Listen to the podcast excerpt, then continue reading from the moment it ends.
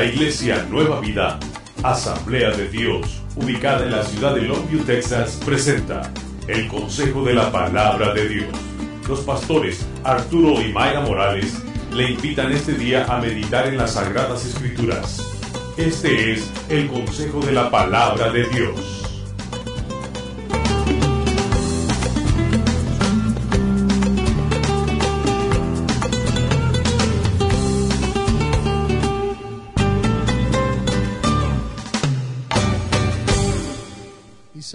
Capítulo 7, versículo 14. Dice, por tanto, el Señor mismo os dará señal. He aquí que la Virgen concebirá y dará a luz un hijo y llamará su nombre Emanuel. Emanuel, Dios con nosotros. No está solo. Emanuel, Dios con nosotros. No está sola. Emanuel, Dios con nosotros. Hay esperanza. Emanuel, Dios con nosotros. Si cantábamos que e, ese canto que todo es por el nombre de Jesús. Las tinieblas, las tinieblas huyen, el, el, el enfermo se sana, el, el, el perdido se salva y el enemigo tiene que huir al sonar del nombre de Jesús es el nombre de Jesús, es el nombre de Emanuel, Dios con nosotros. Tengo que aprender a clamar el nombre de Emanuel. En medio de mis dificultades, tengo que aprender a decir Emanuel, Dios con nosotros en medio de mi problema en la casa, cuando veo ese recibo que tengo que pagar, yo tengo que aprender, en lugar de empezar a mortificarme, tengo que empezar a decir, Emanuel, Dios con nosotros. Y su palabra dice, Él es mi pastor y nada me va a faltar. Emanuel, Dios con nosotros. El espíritu de Emanuel está en el pueblo de Dios. Tenemos que aprender a clamar el nombre de Dios, porque es en ese nombre en el cual hay poder. No hay poder en el nombre de ningún otro hombre. No hay poder en ninguna denominación. No hay poder en ninguna organización. En el único nombre en el cual hay verdadero poder es en el nombre de Jesús. Alguien diga Jesús. Alguien declare su nombre. Emmanuel, Dios con nosotros. Y esta es una profecía y si pasa dos páginas adelante, el profeta Isaías capítulo 9 empieza a declarar en el versículo 6, porque un niño nos es nacido, hijo nos es dado y el principado sobre su hombro. Y se llamará su nombre y se llamará su qué? Nombre. Estamos hablando de la identidad de Dios y su nombre es admirable, consejero Dios fuerte, Padre eterno, príncipe de paz. Ese es el Dios al que servimos. No es un Dios débil. Quítate de la mente esas figuritas, de esas imágenes que luego nos pintan de un Jesús así débil, de un Jesús, un Dios que no tiene poder. Déjame te digo, la palabra del Señor me dice que mi Dios es un Dios fuerte. Es un príncipe de paz. Es consejero, es admirable. Es él, es digno de alabanza y de adoración. Emanuel, Dios con nosotros. El espíritu de Emanuel muchas veces no es tan fácil recuperarlo, no es tan fácil percibirlo. A veces de hecho es prevalente otro espíritu. Vamos a primera de Samuel, capítulo 4 quiero hacer el contraste porque sutilmente en el pueblo de Dios muchas veces se infiltran emociones, sentimientos y circunstancias que nos hacen olvidar el nombre de Dios, que nos distraen y en lugar de clamar Emanuel, empiezo a buscar otras salidas y empiezo a buscar otras soluciones. Y Dios quiere que Él sea siempre el número uno. Dios es un Dios celoso. Él anhela ser el número uno de tu corazón. Él anhela tener prioridad en tu vida y en mi vida. Y aún en medio del pueblo de Dios, Dios tiene que ser una experiencia viva y no solamente un amuleto. No solamente una frase en el cual yo diga, Emanuel, Dios con nosotros, tiene que ser una realidad en tu vida y en mi vida. Quiero ver, quiero que veamos juntos una pequeña historia, increíble mensaje que vamos a comprender esta mañana en Primera de Samuel capítulo 4, porque una circunstancia adversa vino sobre el pueblo de Dios. Y dice la palabra, y Samuel habló a todo Israel. Por aquel tiempo salió Israel a encontrar en batalla a los filisteos y acampó junto a Ebenezer Ebenecer, usted sabe, significa hasta aquí nos ha ayudado Jehová. Y los filisteos acamparon en Afec. Y los filisteos presentaron la batalla a Israel. Y trabándose el combate, Israel fue vencido delante de los filisteos, los cuales hirieron en la batalla en el campo como a cuatro mil hombres. Cuando volvió el pueblo al campamento, los ancianos de Israel dijeron, ¿por qué nos ha herido hoy Jehová delante de los filisteos? Traigamos a nosotros de Silo el arca del pacto, para que viniendo entre nosotros nos salve de la mano de nuestros enemigos. Y envió el pueblo a Silo y trajeron de allá el arca del pacto de Jehová de los ejércitos que moraba entre los querubines y los dos hijos de Elí, Ofni y Finés, estaban allí con el arca del pacto de Dios. Aconteció que cuando el arca del pacto de Jehová llegó al campamento, todo Israel gritó con tan gran júbilo que la tierra tembló. Cuando los filisteos oyeron la voz de júbilo, dijeron, ¿qué voz de gran júbilo es esta en el campamento de los hebreos? Y supieron que el arca de Jehová había sido traída al campamento. Y los filisteos tuvieron miedo porque decían, ha venido Dios al campamento. Y dijeron, ay de nosotros. Pues antes de ahora no fue así. Ay de nosotros, ¿quién nos librará de la mano de estos dioses poderosos? Estos son los dioses que hirieron a Egipto con toda plaga en el desierto. Esforzaos, oh filisteos, y sed hombres para que no sirváis a los hebreos como ellos os han servido a vosotros. Sed hombres y pelead. Pelearon pueblos filisteos e Israel fue vencido y huyeron cada cual a sus tiendas y fue hecha muy grande mortandad, pues cayeron de Israel treinta mil hombres de a pie. Y el arca de Dios fue tomada y muertos los dos hijos de Eli, Ovni y Fines.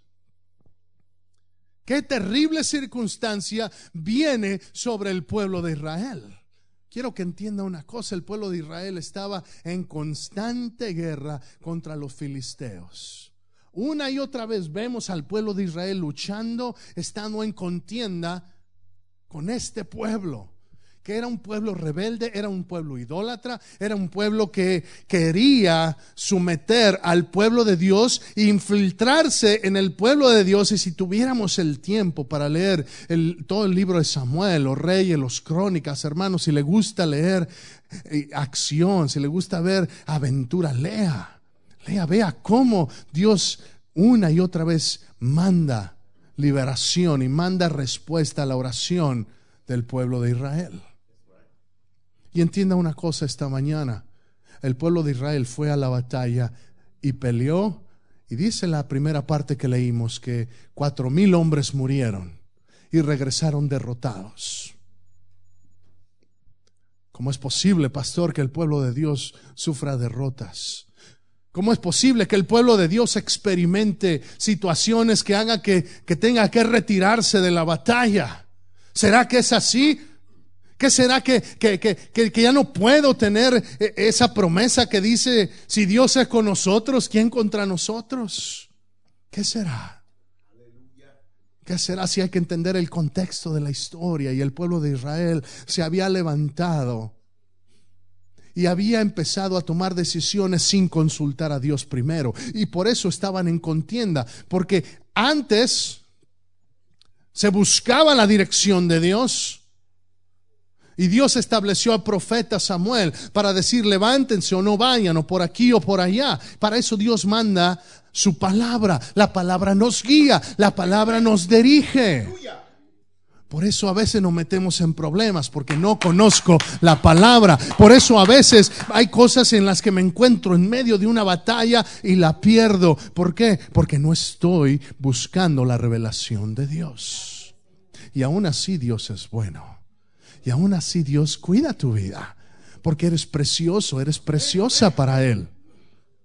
Y Dios manda, y Dios manda a Samuel y les, y, les instruye y, los ancianos piensan, bueno, es que el problema es que el arca de Dios no está con nosotros y el arca representa la presencia de Dios. El arca no estaba en el campamento donde estaban luchando. Entonces dicen, si el arca está con nosotros, entonces seguramente, seguramente venceremos. Y llega el arca, y qué es lo que dice la palabra, que, el pueblo de Israel, al llegar el arca, empezaron a, gritar y a saltar, y con tanto júbilo que la tierra tembló. ¿Alguna vez ha estado usted en algún lugar que la gente está haciendo tanto ruido que, que hasta se siente en el lugar? Yo no sé en aquel lugar cuánta gente era, pero seguramente eran cientos de miles de personas. La Biblia dice que murieron 40 mil. Entonces, quién sabe cuánta gente estaría en el lugar, pero una cosa sí sé, dice que todos se gozaron cuando llegó el arca. Y uno pensaría, ahora sí, el pueblo de Israel va a vencer. Ahora sí, el pueblo de Israel va a luchar y porque ya está el arca, déjame decirte una cosa, Dios no le gusta ser tomado como un amuleto. A Dios no le gusta ser una patita de conejo de la buena suerte. Dios no es un amuleto, Dios es el Dios de dioses y es el Rey de reyes y a Él se le debe dar toda la gloria y toda la preeminencia. Si el problema es que el pueblo de Israel vio la presencia del arca como un símbolo de victoria sin tener una relación en sujeción a lo que el arca significaba. Si no basta que vengas a la iglesia y pensar, ya fui a la iglesia, pero aún así, ¿por qué estoy pasando por problemas? Si no basta, no basta que venga y, y, haga cosas en la iglesia y sirva. Para que entonces yo diga, Señor, ahora sí ya cumplí, tú bendíceme. Entiende una cosa, Dios te bendice porque a Él le place bendecirte, porque eres su hijo. Cuando yo bendigo a mis hijos, yo no lo hago porque él haya hecho la cama o no la haya hecho. Sí, sí tiene sus labores, por supuesto. Pero hay días en los que yo llego a casa con un chocolate o con un carrito o algo. ¿Por qué? Porque es simplemente mi hijo y me da la gana bendecirlo. Sabes que si yo siendo malo sé dar buenas cosas, que si tú siendo malo sabes dar buenas cosas, cuánto más nuestro Padre Celestial, dice la palabra del Señor, el Evangelio de Lucas, nos dará el Espíritu Santo a todos los que se lo pidan. Dios quiere que se lo pidas. A Él le place bendecirte, pero entiende, no es un juego de amuletos, no es un juego de méritos. Señor, ya cumplí, ya serví, hago esto, hago el otro, bendíceme. No, mi hermano. Dios no puede ser manipulado. Dios no es un amuleto. Dios quiere que si lo sirvamos, si lo servimos, es por amor. Primera de Juan dice que nosotros le amamos a Él porque Él nos amó primero. Si yo lo amo a Él, porque Él me amó primero. Cuando hago lo que hago, lo hago por amor, no es carga. La carga a veces me la da la carne. A veces esta carne tiene en días como estos. A veces que que las sábanas se sienten cómodas, ¿cierto o no? Pero déjeme decirle una cosa, mejor es un día en la casa de Dios. Mejor es un día en la presencia de Dios. Cuando entiendo la realidad, hermano. Pero esto no lo vas a entender hasta que no lo vivas hasta que no decidas tú y yo decir, voy a ir a la casa del Señor. Yo me alegré con los que me decían, a la casa del Señor, iremos a la casa de Jehová, iremos. ¿Por qué? Porque aquí hay gozo, aquí está Emanuel, Dios con nosotros. Si el pueblo de Israel tomó el arca, dijo, ya vamos a vencerlos, ahora sí. Y tomaron a Dios como un amuleto. No puedes, nada más porque llevas la Biblia debajo de la mano. Eso no significa que tienes una relación como Dios quiere. Dios te está llamando esta mañana. ¿Qué dice Apocalipsis 3:20? Apocalipsis 3:20 dice, he aquí, yo estoy a la puerta y yo estoy a la puerta y llamo. Este, este versículo es, es para la iglesia. Si tú lo ves, es el, es el apóstol Juan el que escribe estas cartas por revelación del Espíritu Santo y le está escribiendo a una de las iglesias. No le está escribiendo a gente que no conoce de Dios, le está escribiendo a la iglesia y le dice, mira, he aquí yo estoy a la puerta y llamo. ¿Sabes qué cosa tan especial y terrible? Me di cuenta un día cuando estaba leyendo esto, ¿dónde estaba Jesús? ¿Adentro o afuera? Estaba afuera. Fíjate que en la iglesia podían tener iglesia y Jesús estaba allá afuera. Es tiempo de decir, Emanuel, bienvenido. Dios con nosotros, abrirle la puerta otra vez y decirle, Señor, entra en este lugar. Dios con nosotros, entra en este lugar. ¿Por qué? Porque Él quiere, Él anhela, estoy a la puerta y llamo. El que oyere mi voz y abre la puerta, que dice, entraré en Él, cenaré con Él y Él conmigo. Si Él lo que me dice es, Él quiere tener relación contigo y conmigo. Y no hay descalificante. Si ha recibido a Cristo, Él quiere tener comunión contigo. Y si no has recibido a Cristo, hoy es el día que Él también está tocando en tu corazón y quiere que te acerques. Él quiere ser Emanuel, Dios con nosotros. Y el pueblo de Israel sufrió gran pérdida ese día. Y dice la palabra del Señor, si seguimos leyendo, que fueron a darle las noticias. Huyó un hombre de prisa versículo 15, y dio las nuevas a Elí. Era ya Elí de edad de 98 años y sus ojos se habían oscurecido, de modo que no podía ver. Dijo pues aquel hombre a Elí, yo vengo de la batalla, he escapado hoy del combate. Y Elí dijo, ¿qué ha acontecido, hijo mío? Y el mensajero respondió diciendo, Israel huyó delante de los filisteos y también fue hecha gran mortandad en el pueblo y también tus dos hijos, Ovni y Finés, fueron muertos y el arca de Dios ha sido tomada. Y aconteció que cuando él mencionó del arca de Dios, Elí cayó hacia atrás de la silla al lado de la puerta y se desnucó y murió, porque era hombre viejo y pesado. Y había juzgado Israel cuarenta años y su nuera, la mujer de Finés, que estaba encinta, cercana al alumbramiento, oyendo el rumor, que el arca de Dios había sido tomada.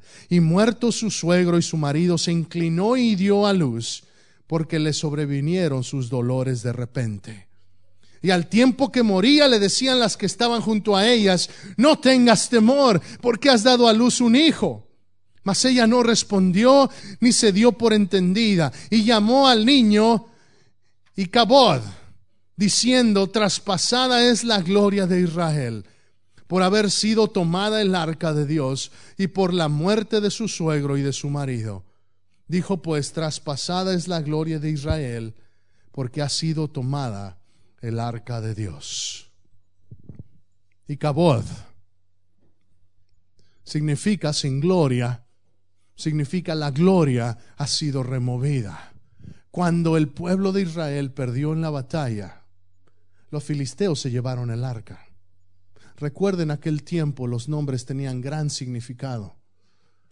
Cada nombre tenía, no era nada más un nombre que identificaba y, muchas veces hablaba sobre las circunstancias de nacimiento o hablaba sobre la visión para el futuro que los padres habían recibido. Por eso leímos primeramente Isaías 7:14, llamará su nombre Emanuel, Dios con nosotros. Y a este lo llaman y Cabod. Dios no está aquí. Y Cabod, la gloria se la llevaron. Y Cabod ya no está Dios. La gloria se la robaron. Y en este mundo constantemente, especialmente en estas fiestas navideñas, la gente, hay mucha gente que sufre depresión. ¿Por qué? Porque está lejos, porque está lejos de casa, está lejos de familia. Estadísticamente hablando, hermanos, en esta época navideña y en el periodo de diciembre y enero es cuando hay más suicidios. ¿Por qué? Porque hay, vienen periodos de depresión. Y es importante entender entonces como pueblo de Dios quién es nuestro Dios y que su nombre es Emanuel. Dios con nosotros, no estoy solo, no está solo, no está sola. Pero el espíritu de Icabod está muy preeminente en las familias. Hablando con, con, gente, aún esta misma semana hablaba por teléfono con ciertas personas y me decían, pastor, me siento solo. Pastor, me siento sola. Dos personas esta misma semana si esta es palabra que necesitamos entender en nuestro corazón, Emanuel, Dios con nosotros. Él está contigo. Él está contigo. Y el espíritu de Icabod era tan preeminente y es tan preeminente en el día de hoy que nos hace caer en depresiones, nos hace buscar resultados, nos hace buscar respuestas en otras situaciones, en otros lugares. Tanta gente anda buscando respuesta. Gente que vive para ver eh, y no sale si no tiene el horóscopo, si no ha visto qué es lo que le depara.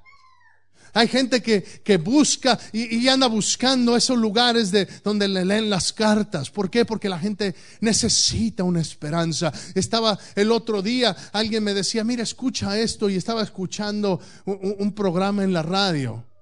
Y la gente estaba llamando, oiga, es que mire, mi, mi, mi situación está muy, muy triste y se supone que una vidente estaba escuchando y le decía, no, es que mira, tú va, todo va a salir bien y dando palabras de aliento y la gente, lo más triste que la gente recibiéndolo, déjeme decirle, todos esos son engaños demoníacos, todo eso no es de Dios. No tengo por qué preguntarle a las estrellas, puedo ir directamente al que creó las estrellas y preguntarle. No tengo por qué consultar lo que un hombre quizá en un cuarto allá eh, eh, está escribiendo un horóscopo, hermano, no tiene eso nada que ver, pero la gente busca, la gente anda buscando esperanza, anda buscando dirección. Yo le digo, la única dirección la podemos encontrar en la palabra de Dios. El espíritu de Icabod me dice, ya no hay esperanza. El espíritu de Icabod me dice, e-, e-, ese divorcio es inevitable.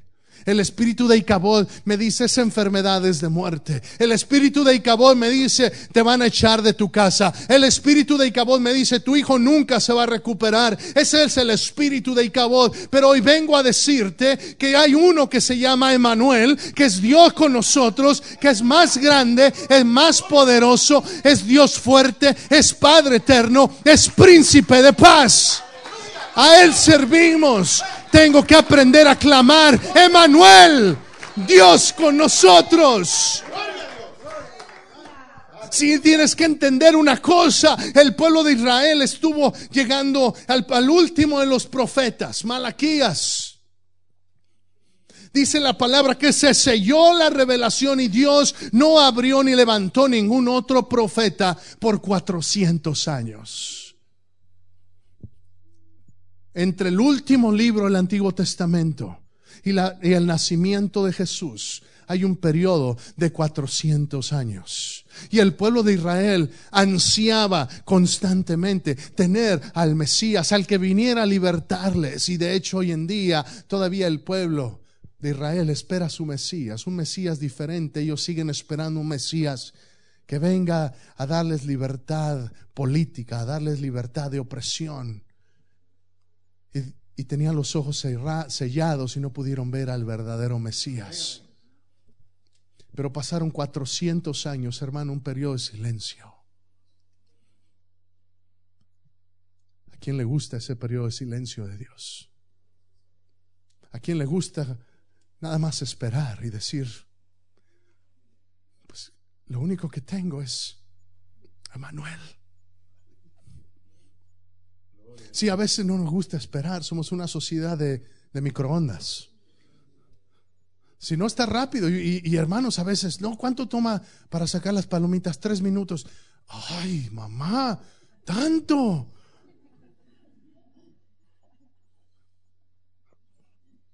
Tenemos el fast food, el drive-thru. ¿Por qué? Porque no queremos, no queremos esperar. No queremos esperar. Y el pueblo de Dios, muchas veces Dios lo enseña a través del tiempo de espera, a través del tiempo en el cual Dios va preparando la respuesta. Me recuerdo de Daniel que se puso a clamar en capítulo 9 por 21 días en ayuno, en oración. Por 21 días estuvo clamando y aunque el Señor mandó la respuesta el primer día, hubo un silencio de Dios, porque hay cosas en lo espiritual que están pasando que tú y yo no vemos. Pero tenemos que entender una cosa, Dios está obrando. ¿Por qué? Porque Él es Emanuel, Él es Dios con nosotros y tienes que aprender a clamar en casa en lugar de que te empieces a sentir mal, en, lugar de que empieces a preocuparte. Hermano, entiendo, yo también a veces me preocupo, yo también a veces sufro, pero la realidad de las cosas es que Filipenses 4 me dice, por nada estéis afanosos, no te afanes, no te preocupes. Emanuel, Dios con nosotros. No estás solo. Emanuel, Dios con nosotros. Has sido fiel delante del Señor. Estás bien delante de tu Padre. Entonces Él va a suplir. Él te va, Él te va a bendecir. Yo sé que hay varios que necesitan trabajo. Yo sé que hay varios que necesitan salir de problemas económicos. Yo te digo esta mañana, Emanuel, Dios con nosotros. Si tú estás agarrado, tú haz tu parte, tú prepárate. No tengo trabajo, pastor. Pues como si lo tuvieras, levántate, prepárate y ve a buscar en la mañana. Porque Dios va, te va a dar gracia. Él te va a bendecir. Nosotros hacemos nuestra parte y entonces dejamos que Él haga lo que tú y yo no podemos hacer. Pastor, es que usted no entiende mi situación con mi esposo, con mi esposa. Ya está perdida. Tú haz tu parte. Tú ama, tú perdona. Y si tú estás haciendo eso, deja que el Espíritu de Manuel empiece a reinar en tu casa. Y Cabo te va a venir a decir, la gloria ya se fue. El amor ya se fue, el compromiso ya se fue, no hay esperanza, pero tú tienes que empezar a decir, ah, ah no, espíritu de Icabod, tú no cabes en esta casa, aquí vive el espíritu de Manuel, Dios con nosotros. Y aunque tú lo veas perdido, sabes, mi Dios es experto en lo imposible. Mi Dios es experto en hacer que lo natural, que es imposible en lo natural, sea posible, porque Él es un Dios sobrenatural. Explícale a José Explícale cómo se embarazó María. Solamente el Espíritu de Dios puede hacer eso. Explícale al faraón cómo es que se abre el mar. Explícale si el Espíritu de Cabo te dice no es posible. Pero el Espíritu de Manuel le dice a Moisés, pon la vara y vas a caminar en tierra seca. Ese es el Espíritu el que te hace moverte, que no sabes cómo le vas a hacer, solamente espera en Jehová. ¿Qué dice el Salmo 37, 4? Deleítate a sí mismo en el Señor y Él te concederá los deseos, las peticiones de tu corazón. Y después dice, espera en Él, confía en Él y Él hará. Si es tiempo de aprender a esperar. Emanuel, Dios con nosotros. Emanuel, Dios está contigo. Pues no lo siento, pastor. No se trata de que lo sientas. Me pongo a pensar en Job. Job era un hombre justo, Job un hombre que, que pareciera que fue sujeto a una apuesta divina entre Dios y el diablo como si se hubieran echado una apuesta a ver qué, a ver qué pasa con Job. Y Job dice la palabra que se agarró de lo que él sabía. Y dice la palabra que Job declaró, yo sé que mi redentor vive. Si eso es profético, tienes que entender una cosa, aún en medio de la prueba. Si eso me fortalece, hermano, porque Job no había hecho nada injusto y aún así estuvo en el problema. Jesús, cuando fue al desierto por 40 días y sufrió hambre y sed, y estuvo en el desierto, en ese lugar árido, fue porque el Espíritu lo llevó ahí. Eso debe confortarnos a varios. Que a veces si estamos en un desierto, no es porque hayamos hecho nada malo, es porque a veces el Espíritu de Dios te está preparando. El Espíritu de Dios te lleva ahí para dejar revelación, revelación venga a tu vida. Porque después de ese desierto, empezó el ministerio de Jesús. No sé cuál sea tu desierto por el cual estés pasando, pero acuérdate, en medio del desierto, Emanuel, Dios con nosotros. En medio del problema, Emanuel, Dios con nosotros. En medio del conflicto en casa, haz a un lado las diferencias, porque lo que Dios ha unido, que no lo separe el hombre. Eres uno, eres uno con tu esposo, eres uno con tu esposa. Le estoy hablando a las parejas, a los matrimonios y a los casados. Escuchen y guárdenlo porque les va, les va a ser útil. Digo a los solteros también. a los solteros también, guárdenlo y úsenlo. Pero los solteros también. Tenemos que aprender a hacer las cosas a un lado, con mis padres, con mis hijos. Tengo que aprender a ser humilde. Lo leíamos en el Salmo 51. Dice, yo te ofrecería sacrificios, le dice David al Señor. Dice, pero tú, tú no lo pides. Tú lo que pides es un corazón contrito y humillado. Y a ese tú no lo vas a rechazar. Si tenemos que empezar en casa. La semana pasada le decía, ¿me amas? Entonces apacienta las ovejas que Dios te ha dado. ¿Cuál es el primer rebaño que Dios te ha dado? Es tu casa. Empieza en tu casa. Tiene que haber, tienes que ir a casa y darte cuenta que el arca de Dios no es un amuleto, es una realidad que la presencia de Dios tiene que hacerse viva en tu casa, tiene que hacerse viva en cada cosa que digas. Ten, pon atención a las cosas que permites o no permites en casa y asegúrate que todo glorifique al Señor. Emanuel, Dios con nosotros. Es la gloria de Dios la que va contigo. Donde quiera que vas, entiende esta realidad, hermano. Donde quiera que tú pisas un lugar, ahí va la presencia de Dios junto contigo. Emanuel, Dios con nosotros, no es nada más un nombre. Dios le estaba ministrando al pueblo de Israel que en un periodo de 400 años de silencio de Dios, ellos se podían agarrar de esa promesa y llamarás su nombre Emanuel, Dios con nosotros. Ese es el Dios al que servimos. Él te ama. Y esta palabra la Dios la puso en mi corazón porque hay momentos de desesperación en el pueblo de Dios. Porque hay momentos de dolor en el pueblo de Dios. Porque hay momentos de incertidumbre y de silencio en el pueblo de Dios. Hay un viejo himno, hermano Chava tiene las hojas, si me ayuda a repartirlas. Hay un viejo himno que se llama It is well. En inglés se llama It is well. En español lo he visto traducido de varias maneras. Se llama Alcancé salvación o en otros lo he visto Tengo, tengo paz en mi ser. Y esta mañana le voy a regalar una copia de este himno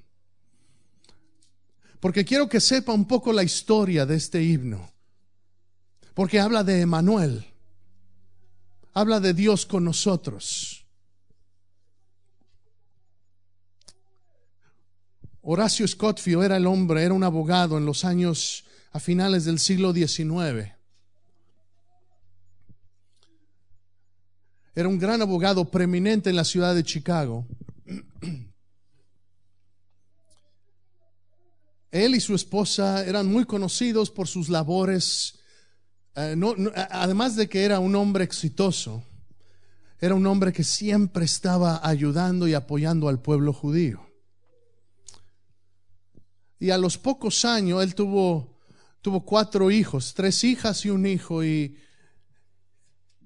y su hijo murió a los cinco o seis años de edad, su hijo murió. Y en ese entonces mandó él a, su esposa y a sus hijas para que se distrajeran de vacaciones.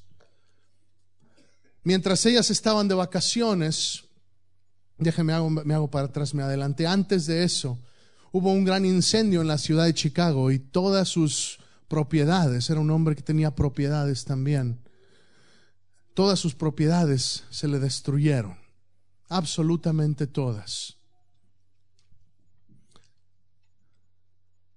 Y entonces, pues, quería distraer a su familia, entonces mandó a su mujer y a sus tres hijas de viaje en un, en un crucero a, a Europa, hacia Inglaterra. Y él no pudo ir con ellas porque tuvo, tuvo que quedarse atrás para hacer algunos negocios. No pasaron varios días sin que ese barco en el cual iban sus hijas tuvo un accidente con otro, con otro gran tanque, el cual hizo que se hundieran. Y él a los días recibió un telegrama de parte de su esposa que decía, sobreviví, estoy sola, ¿qué hago? Sobreviví, estoy sola, ¿qué hago? Le estaba dando a saber que ninguna de sus hijas habrían sobrevivido. Y fue entonces que este hombre empezó a escribir este canto, porque el espíritu de Icabod nos puede venir a asolar y nos puede venir a destruir y nos puede venir a, a quebrantar. Y este hombre había perdido hijo, había perdido negocios y había perdido tres hijas, razón tenía para renegar. Pero en medio de su situación, él empezó a clamar y empezó a escribir este, este canto. Te diré, estoy bien, tengo paz, gloria a Dios. Sí, discúlpeme si, si me siento así, pero es que cuando entiendo que Emanuel está conmigo, yo puedo cantar. Estoy bien. Gloria a Dios.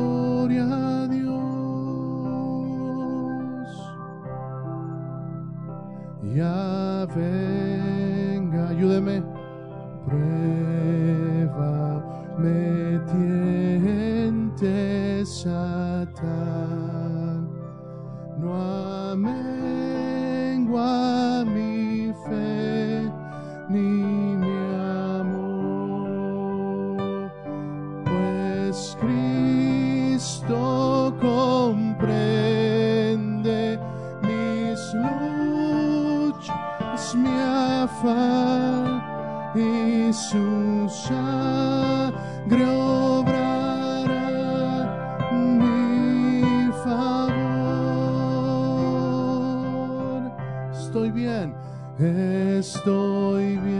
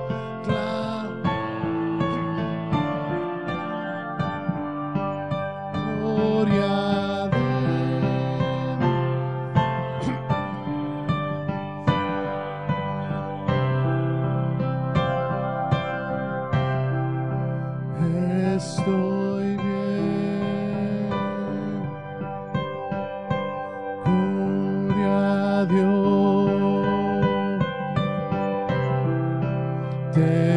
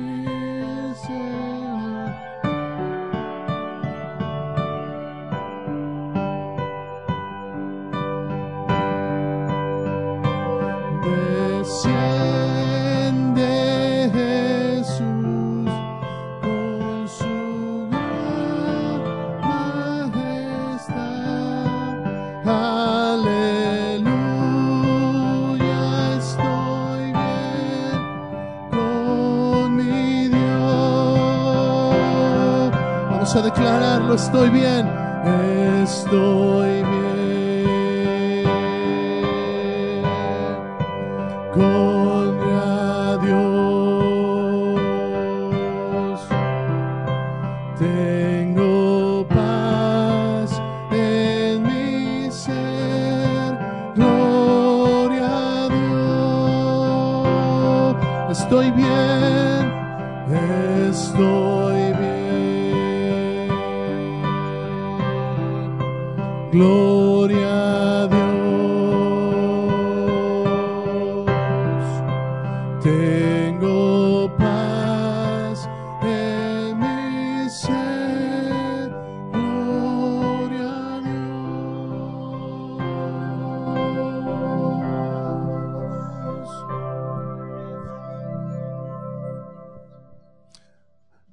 Paz.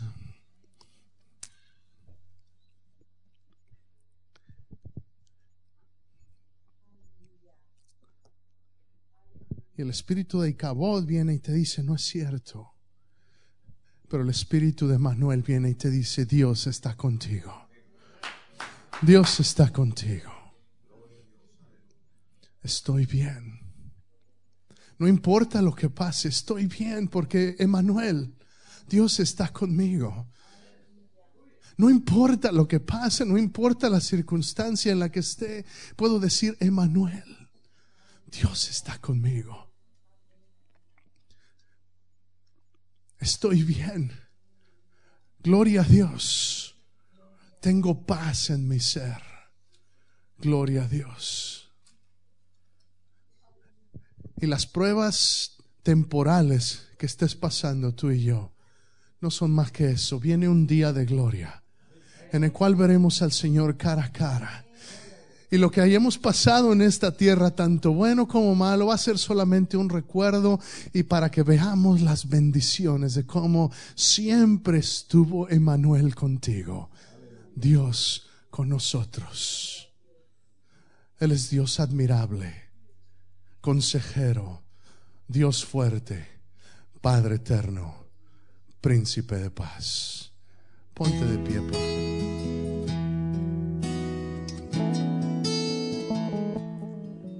Este ha sido el consejo de la palabra de Dios, presentado a usted por la Iglesia Nueva Vida de las Asambleas de Dios. Nuestra dirección, 4820 Teneryville Road, Longview, Texas, 75604. Nuestro número telefónico, 903 759 76